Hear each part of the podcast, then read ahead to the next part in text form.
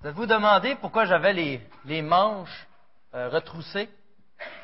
Parce qu'on va se dire les vraies affaires. Je serais un bon acteur, je faisais le, le gars fâché. Ça serait pas pire. Non, sans farce, ce matin, vous pouvez faire un line-up si vous voulez me reprendre ou m'exhorter. J'ai l'oreille droite bouchée. Si vous parlez dans l'oreille gauche, j'êtes sûr que ça ne sortira pas de l'autre oreille. C'est une bénédiction ce matin. Vraiment. Alors, vous savez que nous, continuons, continuons dans un Jean. Ce matin, ça va être un Jean chapitre 2, versets 12 à 14. Et juste avant, ce matin, je, me plais à dire que je, pense j'ai un ministère de post-it. Vous savez, les, notes qu'on se laisse. Encore, je crois que mon mandat ce matin, c'est de vous rappeler, qu'on va se rappeler ensemble des vérités, la base même de l'Évangile. Et à travers le texte, on va découvrir ça ensemble.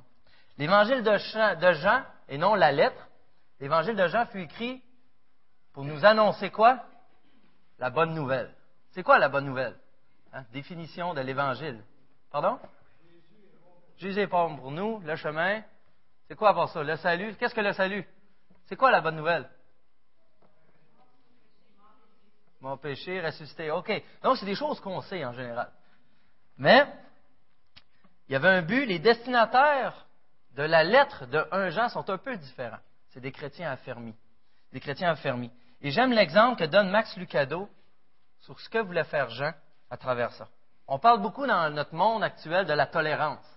La tolérance, c'est une valeur euh, très prisée. Pas prisée, mais recherchée, au contraire un peu, dans notre monde. Hein? Pardon? OK. Je suis très interactif, on dirait. Euh, c'est très recherché la tolérance. Et qui était le champion de la tolérance? Jésus-Christ. Il était tolérant quand ses disciples doutaient de lui-même. Il était tolérant à travers les foules qui ne comprenaient pas. Il était tolérant même envers nous. Il l'est encore lorsque nous tombons, lorsque nous péchons. Il tolère les insultes, les injustices. On pourrait dire qu'il est vraiment tolérant. Et pourtant, il est le maître de l'univers. C'est dur d'être plus tolérant que ça. Mais il y a un endroit où Jésus était très intolérant. C'est quand vient le temps du salut. Il n'y a pas plusieurs chemins, il n'y en a qu'un seul. Et Jésus, c'est ce seul chemin. Il ne tolère pas qu'on prenne sa place. Et il est le seul qui conduit à Christ, euh, à Dieu. Il est l'unique option. Il n'y en a pas d'autre. Et ce n'est même pas une question d'intolérance. Il n'y a pas de choix à se poser. Et Jean a été témoin de ce Jésus. Il a mangé avec lui, il a marché avec lui. Il l'a entendu enseigner, il l'a vu guérir, il l'a vu faire plusieurs miracles. Il l'a vu mourir, mais il l'a vu même le tombeau vide, puis il l'a vu ressusciter. C'est quelqu'un qui peut nous témoigner de qui était ce Jésus. Il y a bien Jean ce matin qui peut le faire. Je vais mettre ma Bible à l'endroit. Et on va tourner dans un Jean. On va tourner dans un Jean. Prions d'abord. Père éternel, ce matin, on va, à travers ta parole, réentendre le message de l'Évangile. Puisses-tu, Seigneur, enlever ces préjugés qu'on a, enlever ces présupposés, et nous rendre avec un cœur tendre, malléable, un cœur prêt à t'adorer et un cœur, Seigneur, humble envers toi. Permets-nous, Seigneur, réellement de grandir à travers la personne de Jésus-Christ ce matin. Donne-moi les bonnes paroles et permets au Saint-Esprit de nous remplir entièrement. Et par le nom puissant de Jésus-Christ, mort à la croix et ressuscité, que nous te prions. Amen. Alors, lisons la parole de Dieu ce matin dans 1 Jean 2, trois petits versets, versets 12 à 14. Je lis dans la version second 21. Je vous écris, petits enfants, parce que vos péchés vous sont pardonnés à cause de son nom. Je vous écris, Père, parce que vous connaissez celui qui est dès le commencement. Je vous écris, jeunes gens, parce que vous avez vaincu le mauvais. Je vous ai écrit, petits enfants, parce que vous connaissez le Père. Je vous ai écrit, Père, parce que vous connaissez celui qui est dès le commencement.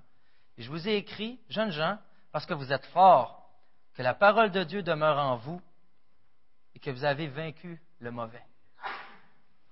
Jean, à travers son épître, le Jean qui se tient debout devant la vérité et qui annonce la vérité. Et des fois, c'est un peu dur à entendre. Si vous avez suivi la, série un peu, vous allez voir qu'il y a beaucoup de, il y a beaucoup de parallèles que, Jean nous met euh, un, un envers l'autre. La bonne manière d'agir, la mauvaise, être dans la lumière, être dans les ténèbres, comment qu'on doit agir un peu. Mais juste avant, on remarque à la première lecture de ces trois versets qu'il semble avoir trois groupes. Les petits-enfants, les pères et les jeunes gens. Il y a plusieurs manières d'interpréter ces trois groupes, puis je ne vais pas prendre le temps de le faire ce matin.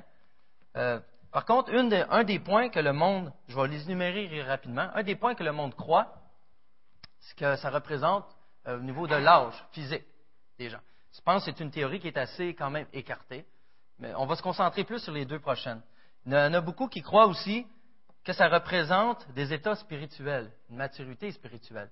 Petits-enfants, euh, quelqu'un qui vient de se convertir, un nouveau converti, les jeunes gens du monde qui ont peut-être quelques années, qui ont quelques temps, qui apprennent à grandir en maturité, et les pères, qui sont ceux qui ont une bonne relation avec le Seigneur depuis plusieurs années, qui ont acquis une certaine sagesse. Et euh, un dernier point aussi, une manière de voir ces choses serait que ce soit tous des facettes de notre vie chrétienne, des, étapes, des, points dans notre vie où ce qu'on doit être plus sage, où ce qu'on doit revenir à telle ou telle situation. Et je ne veux pas m'attarder à ce que sont les groupes en détail, parce que je crois que le contenu est encore plus important ce matin. Alors, on va s'attarder euh, au contenu. Et une seule chose que je veux spécifier avant, c'est que je crois personnellement qu'il y a deux seuls groupes. La raison, c'est que les petits-enfants, Paul le mentionne, euh, pas Paul, euh, Jean le mentionne une dizaine de fois dans l'Épître. Et à chaque fois, à qui il s'adresse, il s'adresse aux chrétiens en général, à tous les chrétiens. Alors, c'est comme s'il parlerait aux chrétiens en général, vos péchés vous sont pardonnés. Et ensuite, il s'adresse à deux petits groupes, jeunes gens et au Père. Vous en ferez l'étude vous-même, si vous voulez. Mais on, va, on va se laisser là-dessus. Vous êtes-il déjà arrivé de pécher tout en prétendant que vous aviez une bonne communion avec Dieu? Et là, c'est des questions ce matin, il faut être assez honnête pour répondre. C'est facile de dire non. Ou encore que votre marche était euh, parfaite, ou euh, que vous n'étiez pas affecté par telle ou telle situation. Avez-vous déjà nié un péché que vous aviez? Vous avez réalisé par après que finalement, euh, j'avais peut-être péché dans cette situation-là. J'étais trop orgueilleux, trop rebelle, trop honteux pour l'avouer. Est-ce que vous êtes déjà arrivé de violer un des commandements de Dieu? Vous êtes-il déjà arrivé de ne pas aimer une sœur ou un frère en Christ? Moi, j'aurais pu lever la main, je pense, à toutes les situations. Vous avez répondu à, oui à une ou plusieurs questions. Voici ce que déclare la Bible dans un Jean à votre sujet. Vous êtes un menteur, vous faites de Dieu un menteur, vous n'avez pas connu le Christ, la vérité n'est pas en vous, vous marchez dans les ténèbres. Ça fait spécial à entendre un peu. Bien que c'était balancé, c'est un peu le résumé de ce qu'il y avait avant le texte ce matin. Et ça peut être dur à entendre ça, et ça peut amener à douter. On dit oui, euh, j'aime le Seigneur, euh, je le suis, mais si tu n'as pas aimé ton frère, c'est parce que tu n'as pas connu le. Alors, les gens pouvaient avoir besoin d'un certain encouragement. Un certain encouragement. Et ça se peut que notre joie en entendant ces choses-là, on reste avec un, goût amer dans la bouche, une tristesse. Il se peut que notre assurance soit transformée en doute par rapport à notre réelle conversion. J'aime-tu le Seigneur réellement assez pour bien agir? Et en plus, il y avait un courant populaire qui disait que la notion de péché n'existait pas vraiment, et même que Jésus n'était pas le Messie, n'était pas réellement le Messie. Donc, il y avait beaucoup de choses qui nous amenaient, qui amenaient les auditeurs de gens à douter. Finalement, peut-être on pourrait se dire que nous ne sommes pas dignes, nous ne sommes pas dignes d'être devant Dieu. Jean était conscient, et je crois que c'est pourquoi qu'au verset 12 à 14, Jean confirme et rappelle aux chrétiens notre statut en Jésus-Christ. L'apôtre Jean veut dissiper tous les doutes et au contraire renforcer notre foi en confirmant nos croyances et surtout en rappelant la grâce que nous avons de pouvoir connaître Dieu. Peu importe que vous ayez tombé ou pas, que vous soyez digne ou pas, si nous confessons nos péchés, il est fidèle et juste pour nous les pardonner en Jésus-Christ et pour nous purifier de tout mal. Au verset 12, c'est voilà pourquoi nos péchés sont pardonnés. C'est dit quoi? Je vous écris, petits enfants, parce que vos péchés vous sont pardonnés à cause de son nom. Ce petit détail est très important. Pourquoi mes péchés me sont pardonnés? C'est à cause de son nom. Et l'erreur qu'on fait souvent est de croire que la croix ne sert presque qu'une seule fois. À quoi sert la croix? Ça notre conversion. Lorsqu'il y a une soirée d'évangélisation, c'est quoi qu'on dit? Ah, on va encore parler de Jésus qui est mort. Puis on a tendance, c'est pour les nouveaux. les nouveaux, ça concerne eux autres. Est-ce que j'aimerais élargir vos horizons un peu, vous amener à penser la possibilité, vous avez déjà entendu le terme redécouvrir la croix, est-ce qu'on doit redécouvrir la croix à tous les jours et retourner à tous les jours pour vivre une pleine joie, un parfait bonheur, comme on a chanté en Jésus-Christ? Et à travers Jean ce matin, c'est ce que j'aimerais qu'on puisse voir. On a besoin d'y retourner à tous les jours pour se remémorer quoi? Sa grâce. Parce que réellement, si on regarde à ce que nous faisons, bien qu'en tant qu'être humain, on aime s'élever et on aime se justifier, nous sommes réellement indignes d'être dans la présence de Dieu. Mais lorsqu'on regarde à la croix et en Jésus-Christ, Dieu lui-même tout fait pour nous rendre dignes et veut nous garder près de lui. Il veut nous garder près de lui. Avez-vous déjà eu l'impression que vous deviez vous racheter après un péché? Vous savez, comme, il me semble que j'ai fait un plus gros péché cette semaine. Puis là, il m'a prié une demi-heure, demandé pardon, au lieu de juste 5-10 minutes ou quelque chose. C'était plus important. Avez-vous déjà eu l'impression que vous aviez comme une dette à rendre en arrière de ça? Ou avoir l'impression que faut que je fasse un deal avec Dieu, faut, faut, que je fasse un genre d'accord parce que, OK, ben, je ne vais plus faire ça d'abord parce que je sens que la relation ne sera pas totalement rétablie. Juste mentionner un détail qu'on a dans le texte ce matin, que dans nos Bibles, en français, on a, on a de peu de difficultés à détecter et qui est une joie. On sait en réalité que notre victoire est en Jésus-Christ. On sait que Jésus-Christ est mort pour nos péchés et qu'ils sont pardonnés grâce à lui. Il existe un temps dans la langue originale, un temps des verbes qui s'appelle le parfait, qui existe en anglais, ceux qui sont parfaitement bilingues vont peut-être comprendre davantage. Et quand il dit vos péchés vous sont pardonnés à cause de son nom. Ce que veut dire ce temps-là, c'est qu'il y a eu une action dans le passé qui porte et continue de porter des fruits, donc on en subit les conséquences aujourd'hui. Alors vos péchés vous sont pardonnés dans le passé, ça a été fait et réglé une fois pour toutes. Vos péchés sont pardonnés en Jésus-Christ, une fois pour toutes. Alors le sentiment qu'on a de vouloir se racheter, le sentiment de vouloir racheter quelque chose, la seule chose que je peux vous confirmer ce matin, c'est que ça ne vient pas de Dieu. Ça ne vient pas de Dieu. On a besoin ça, ce sentiment même, de retourner encore à la croix, de le donner à Christ. Seigneur, tu es ma source. Seigneur, tu m'as délivré. Et c'est un peu, quand on essaye de façon, on essaye nous-mêmes de participer, comme dire, c'était pas assez, Jésus, ce que tu as fait, c'était pas assez. Il faut que je fasse quelque chose, moi aussi, pour avoir le droit d'être dans ta présence. C'est seulement Jésus-Christ, à tous les jours, qu'on a besoin de revenir et que nous sommes entièrement pardonnés. Nos péchés nous sont pardonnés. Nos péchés nous sont pardonnés. Et c'est le même, ce temps parfait-là, c'est le même sens que quand Jésus euh, a déclaré en mourant sur la croix, tout est accompli. Une action qui a accompli dans le passé qui porte des fruits encore aujourd'hui. Tout est accompli. C'est terminé. Tout est fait. Le prix est payé. La rançon a été donnée. La colère de Dieu est apaisée. Tous nos péchés sont pardonnés. Comme je vous l'ai dit, je suis un post-it ce matin. On va se rappeler les bases de l'Évangile à travers le texte. Par contre, il y en a beaucoup qui pourraient, par rapport à ça, tomber dans le piège de dire en quoi me sert de demander pardon? Je suis pardonné, anyway. Je suis pardonné, anyway. Je vais vous donner un petit exemple, par exemple. Supposons que ma femme pêche contre moi. Elle me dit, t'es méchant. Puis c'était pas vrai. Y a des péchés plus graves que d'autres. Fait que là, assez d'avance, j'espère qu'elle est pardonnée. Surtout pour tes méchants. elle est pardonnée d'avance. Mais tant qu'elle ne viendra pas me demander pardon, est-ce que c'est vrai que ma relation avec elle va être la même? J'ai beau vouloir pardonner, il y a une blessure, mais la, la relation n'est pas restaurée à 100% L'importance de demander pardon, le pardon est plus grand que juste le sens premier de pardonner un péché, mais c'est de rétablir cette relation. Et on voit ça dès la chute. Qu'est-ce qui est arrivé à Adam et Ève? Ils ont péché. Qu'est-ce qui arrive avec la relation avec Dieu? C'est fini. C'est fini. Mais dans le reste de la Bible, on voit comment Dieu rétablit cette relation. Il pardonne les péchés en Jésus-Christ, mais il travaille à rétablir cette relation. Lui, le premier, nous a aimé le premier. Il est venu vers nous et on répond ensuite. L'importance de demander pardon. L'importance de demander pardon. Au verset 13, on peut lire que Jean écrit aux chrétiens qui connaissent le Père, à la fin du verset 13, c'est toujours par rapport, on va dire, aux petits-enfants, parce que vous connaissez le Père. Et que veut ajouter Jean par euh, cette, euh, mention? Vous connaissez le Père. Qu'est-ce que connaître le Père? Lorsque nous, donnons notre vie à Dieu, lorsque Dieu vient nous chercher, qu'on accepte de le suivre, une des premières choses qu'on découvre, c'est cette relation familiale que par la croix, en Jésus-Christ, nous sommes devenus quoi? Les enfants de Dieu. Il devient notre Père. Donc, littéralement, vous l'avez connu, vous connaissez le Père.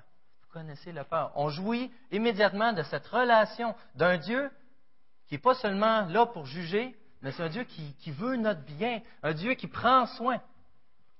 On a besoin à tous les jours de se rappeler de cela aussi. Que ce Dieu-là, en qui on peut avoir confiance, c'est ce Dieu qui nous aime. Il a donné sa vie, mais ce n'est pas juste la théorie. Pratique, jour à, tous les jours, il est à nos côtés. Il travaille, voulant notre bien, nous amenant près de lui. Comme un, et on, peut avoir cette confiance, d'ailleurs, le nouveau chrétien, on le voit souvent, cette confiance euh, absolue en lui, de se jeter dans ses bras, de se blottir contre lui. On a un chant qui dit Tiens-moi dans tes bras. Peu importe ce qui va arriver, c'est un peu ça qu'on peut ressentir avec ce Dieu. Et pourtant, quand on prend le temps d'y penser, c'est lui qui règne, qui, qui gouverne tout. C'est lui qui a tout créé. Et on est indigne si on s'arrête à ce que nous, nous faisons, de s'approcher de lui. Et pourtant, on a cette capacité, grâce à Jésus-Christ, d'être entièrement, entièrement ébloui en travers lui et de dire Papa, Papa. Le temps y avance vite. Vous savez que la notion de connaître dans la parole, c'est beaucoup plus qu'une information. Euh, je pense euh, Donald ou euh, M. Tessier l'a dit la dernière fois aussi. C'est beaucoup plus qu'une information cérébrale. Connaître un aspect de vécu, un aspect relationnel assez grand. Nous, nous, connaissons le Père. Et cet aspect indique automatiquement aussi, ça renforce l'aspect de situation, pas de situation, on recommence, OK? le fait que nous ayons cette connaissance de Dieu renforce le fait que nous sommes ses enfants. Nous pouvons s'approcher de lui et apprendre davantage, avoir, on appelle ça une sanctification, grandir avec lui jour après jour, apprendre davantage sur qui il est. Et qu'est-ce que ça fait qu'on apprend davantage sur qui il est? Il nous transforme davantage. Et ce qui nous amène aussi à d'autres versets. Vous savez, lorsque l'apôtre s'adresse au Père, c'est exactement la même raison qu'il dit dans les deux fois. Et vous posez la question d'ailleurs pourquoi il, changeait euh, d'approche? Il dit Je vous écris, et à partir du verset 14, il se met à dire Je vous ai écrit. Est-ce qu'il y en a qui ont la version semeur Je trouve que c'est très bien traduit. Qu'est-ce qu'a dit la version semeur Au départ, elle dit Je vous écris ceci. Mm-hmm premier verset. Au verset 14, elle dit Je vous le confirme. Et voilà, je vous le confirme. Ah, si l'apôtre prend soin de mentionner, si on répète quelque chose, c'est pourquoi? C'est pour qu'on s'en rappelle, c'est parce que c'est important. Il faut se rappeler la situation dans laquelle il vivait. il y avait besoin de se rappeler que oui, ça en quoi vous croyez, c'est la vérité. Vous connaissez réellement le Père. Il y a du monde qui dit qu'il n'existe pas, que Jésus n'était pas le Messie, que ce que vous vivez à travers lui n'est pas vrai. Et les pères, qui sont ceux? C'est du monde qui ont ce vécu, qui ont acquis une sagesse, qui ont vu Dieu agir dans leur vie. Ils ont vu, ils ont gagné plusieurs combats grâce à Dieu. C'est du monde qui, normalement, ils ont acquis une certaine maturité. Pourquoi? Parce qu'ils ont été assez humbles et ont remarqué l'œuvre de Dieu. Et ils sont capables d'aller un pas plus loin, plus que juste l'état.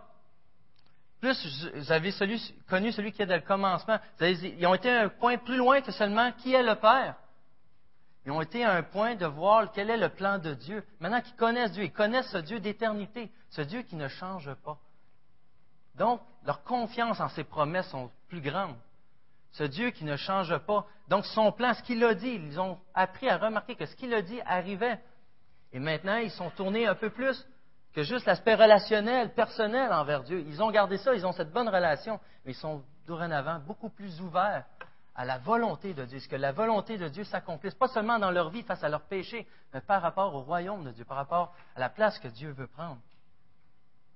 Et maintenant, ils ont cette maturité, une forme de sagesse, on pourrait dire, pour l'enseigner aux autres. Pour aller voir, ça, devrait être des super bons coachs. Et on connaît les jeunes gens. C'est quoi les jeunes gens? Ils sont plus fonceurs, font plus d'erreurs. Euh, je peux même parler, euh, au début, quand j'animais, je me suis fait reprendre plusieurs fois des, farces que ça n'avait pas de bon sens que je plaçais en animant en avant, et des choses. Et, en réalité, il y a une forme d'innocence mêlée avec euh, une forme d'orgueil. Je ne sais pas si les deux peuvent se mettre ensemble. Euh, mais une innocence de ne pas vouloir rien choquer et tout, mais en réalité, c'est que je veux défendre un point, boum, sans penser au bien-être des autres. Alors, ils nous sont donnés, ils sont cette connaissance beaucoup plus profonde de ce Dieu, non seulement comme Père, mais qui est depuis le commencement. J'essaie d'écourter. J'essaie d'écourter. L'apôtre Jean a connu physiquement le Messie. Il rassure les chrétiens que le Dieu en qui il se confie est le seul vrai Dieu, qu'il est bel et bien le Messie. On a besoin d'être rassurés de ça. De quelle manière qu'on peut le faire, nous? En lisant notre parole, mais en allant à la croix à chaque jour. Ça me paraît banal comme ça, de dire aller à la croix. Qu'est-ce que tu veux que j'aille faire là, à la croix? C'est comment j'y vais à la croix? C'est quoi que je regarde? C'est un état d'esprit, un état d'esprit en partant. Rester humble. Souvent, on peut être cette personne orgueilleuse, va s'approcher, et on ne réalise pas dans notre vie, ça fonctionne. Et ça, on vous retourne à la croix. on se rappelle le sacrifice, le coût, le prix du rachat. Automatiquement, on a une humilité. Et on n'a plus le même regard sur notre propre vie. On n'a plus le même regard sur notre propre vie, ni sur la vie des autres. Parce que tranquillement, on va en amener à voir à travers la croix les autres, à travers les yeux de Dieu, à travers les yeux de Jésus. Comment s'acquiert cette compassion, comment s'acquiert cet amour? Il faut ça renouveler à tous les jours. C'est bel et bien Dieu qui a généré cette puissance dans les vies, qui a transformé à ce point. Ce n'est pas de la fiction. Et Jean le rappelle.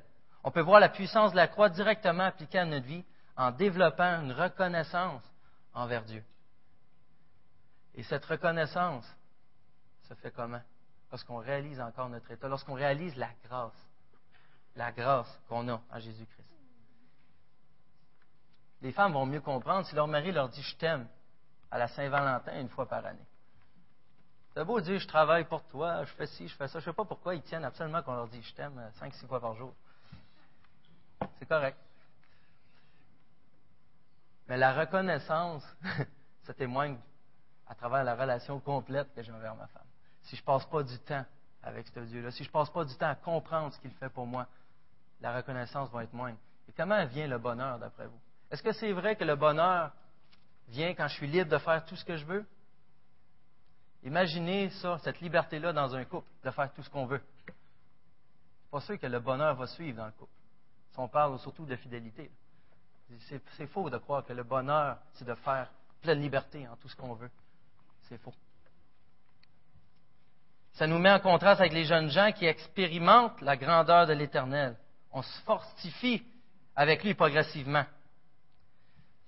Vous savez, on combat par rapport aux pères, on pourrait dire, par rapport aux personnes qui sont matures en Jésus-Christ. Les jeunes gens, spirituellement parlant, ont beaucoup moins acquis de victoire. Et c'est beaucoup plus dur sur l'humilité. De savoir qu'on combat contre quelque chose et on a de la difficulté de savoir qu'on n'est pas capable d'observer qu'on pêche dans différentes occasions, puis qu'on ne se rend même pas compte des fois, qu'on réalise par après, hey, ça c'est un péché.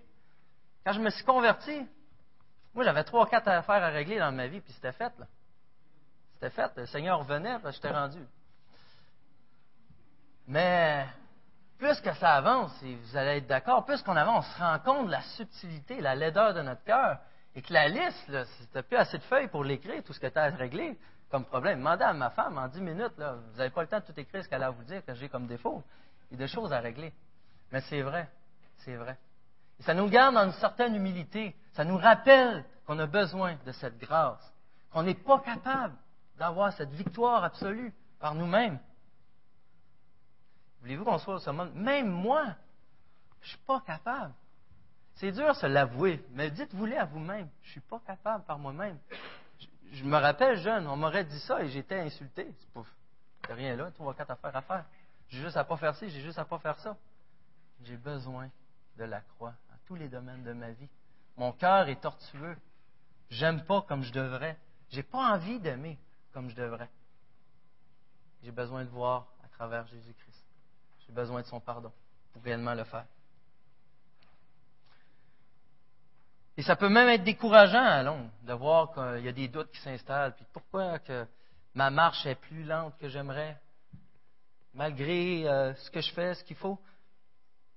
Le commentaire de l'apôtre Jean assure qu'ils ont vaincu le malin. Les jeunes gens ont vaincu le malin, ou le mal, ou le, le méchant, le mauvais. Certaines traductions disent même le diable. C'est un peu ironique, un peu, hein, non? De dire qu'on a vaincu le mal et qu'à tous les jours, on continue à pécher. Et où la pogne? A un frère que nous n'aimons pas, vous vous rappelez tantôt les questions, a un frère qu'on ne n'aimons pas, on a cette situation facilement quand on lit la parole de notre cœur est mis à nu. La loi en tant que telle ne sauve pas. Hein? La loi en tant que telle ne sauve pas. Elle nous montre quoi? Quel est notre cœur? Quel est notre cœur? Et on se dit, comment se fait? D'abord, j'ai vaincu? Comment c'est possible? Nous sommes conscients de notre faiblesse nous pouvons donc nous rappeler ce que Dieu a dit à Paul dans 2 Corinthiens 12. Il lui a dit, ma grâce te suffit, car ma puissance s'accomplit dans la faiblesse.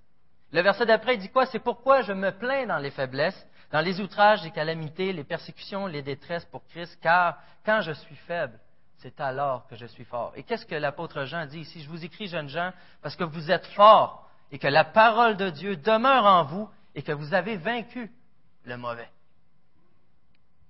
Paul appréciait et s'émerveillait devant la puissance et de la grâce qu'il avait en Jésus-Christ. D'où vient notre force malgré notre faiblesse? D'où vient notre force? De la parole qui demeure en nous? Le seul moyen d'y arriver. Hébreu 2.18 dit, comme il a souffert lui-même, qu'il a été tenté, il peut secourir ceux qui sont tentés. Parfaitement. On pourrait lire avant, d'ailleurs, qui était, pour être un sujet d'expiation. La victoire est possible seulement en passant par la croix. Lorsque je tombe, c'est Christ qui me relève. Et pourquoi qu'il peut le faire? Pourquoi qu'il a eu ce droit? Pourquoi avons-nous vaincu le mauvais? Car c'est Jésus qui l'a accompli pour nous. Définitivement à la croix, vous en rappelez? Et nous avons droit à ces petites victoires jour après jour.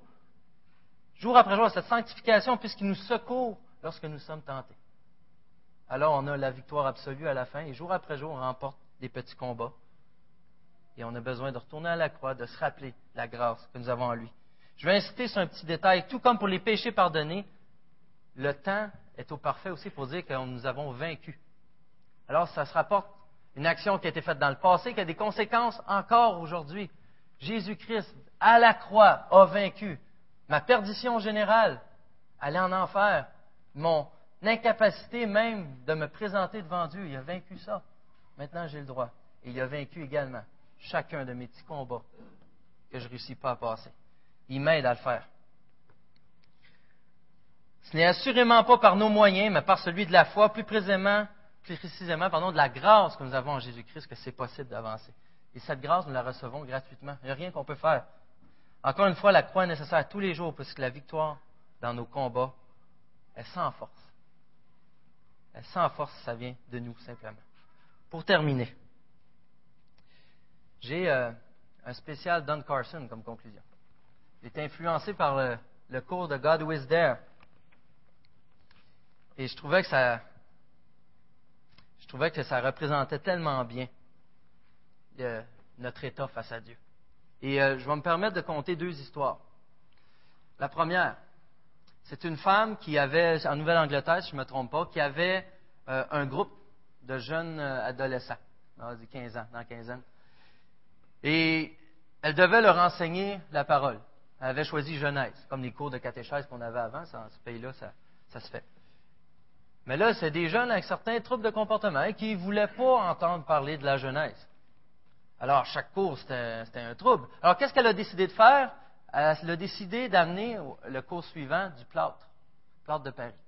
Elle leur a dit, faites-vous des figurines. Avec le plâtre, ils ont fait des petits bonhommes. Et le cours suivant, il a dit maintenant, faites-leur un environnement. Non, on va faire un environnement.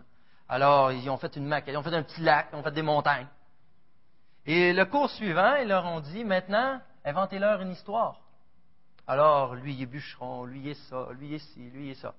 Et le cours suivant, elle décide de dire maintenant, établissez des, règles ou des lois pour qu'il y ait une bonne entente, qu'il y ait une bonne survie entre eux.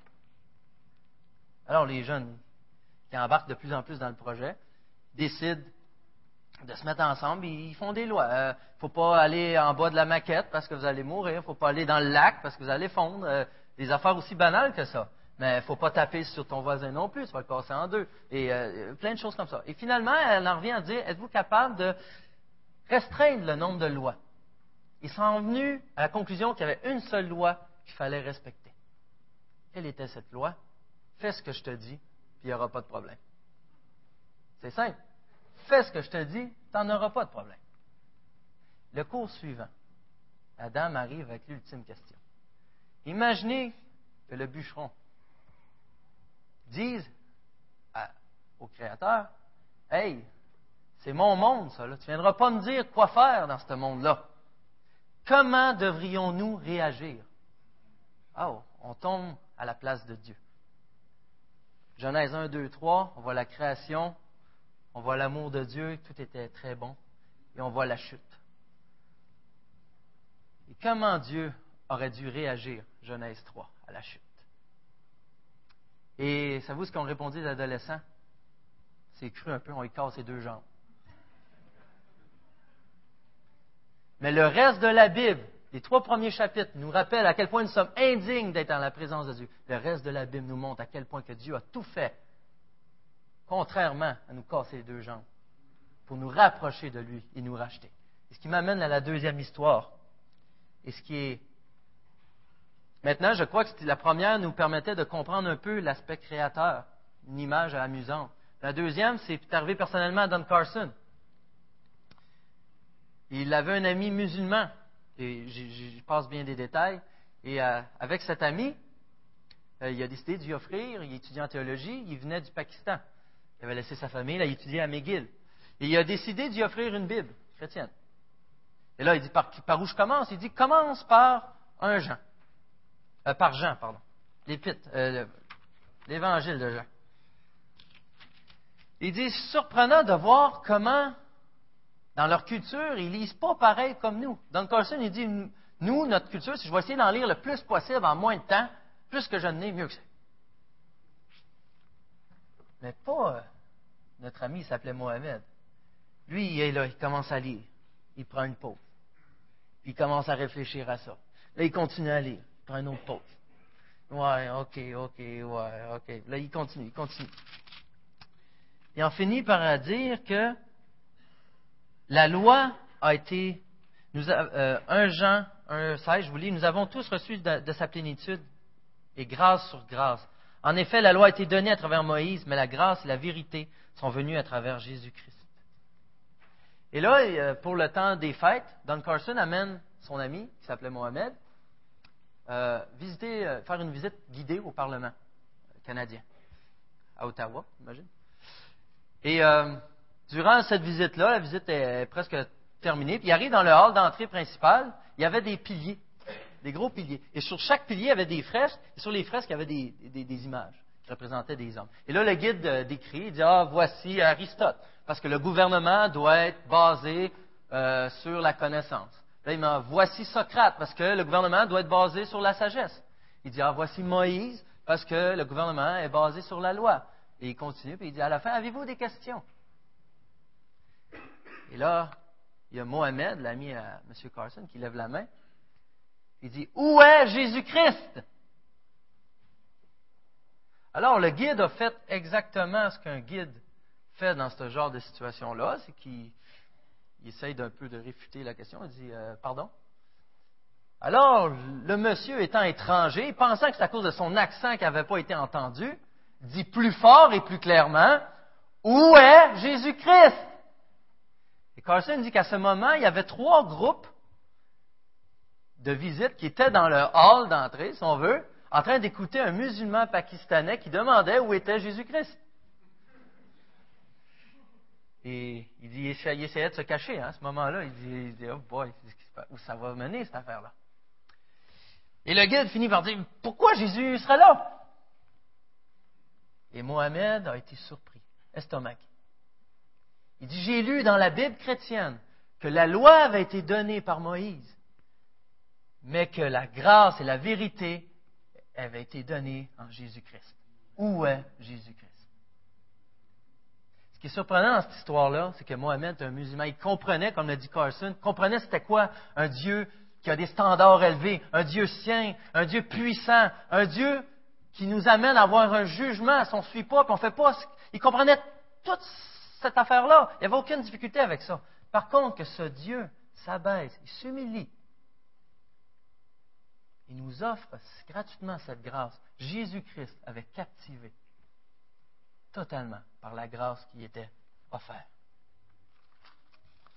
Et je termine avec ça. Je lis Jean 14, 9.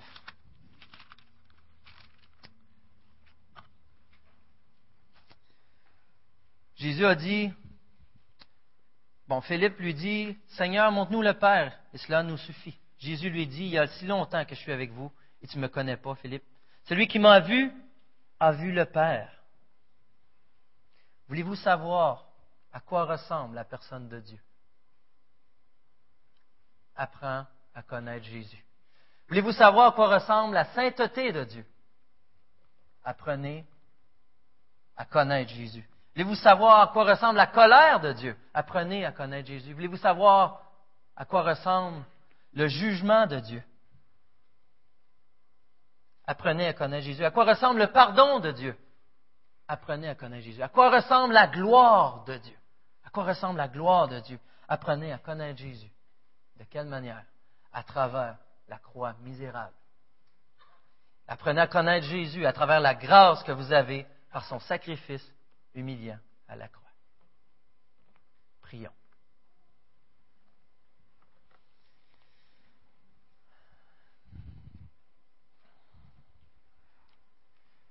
Père éternel, tu es ce Dieu si grand.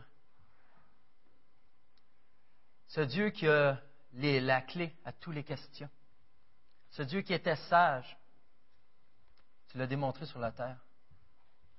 Tu es l'essence même de la sagesse de la connaissance, de la vie.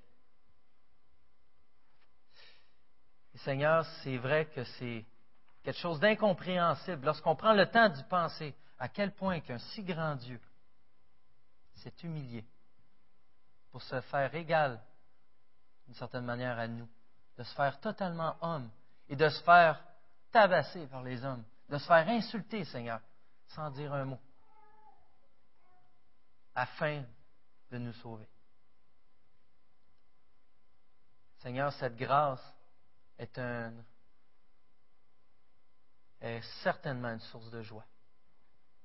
On a parlé, nous, dans le cours ce matin, mais avant, c'est par la crainte que les gens te suivaient. Et maintenant, Seigneur, c'est par la reconnaissance que nous avons par ta grâce en Jésus-Christ. Permets-nous, Seigneur, d'évaluer notre vie à tous les jours, à tout moment, à la croix. Rappelle-nous que cette croix n'est pas une croix qui sert une fois pour notre conversion, mais qu'on a besoin de toi pour chaque victoire à tous les jours, pour te connaître et grandir avec toi, le seul et vrai et unique Dieu, le seul chemin, il n'y a pas d'autre choix. Et permets-nous, Seigneur, de nous tenir debout, fiers, reconnaissants, parce qu'on marche avec le Dieu de lumière, avec celui qui aide dès le commencement, en Jésus-Christ. On implore ta grâce, Seigneur, qui surabonde. Et on t'en remercie d'avance jusqu'à ton retour. Amen.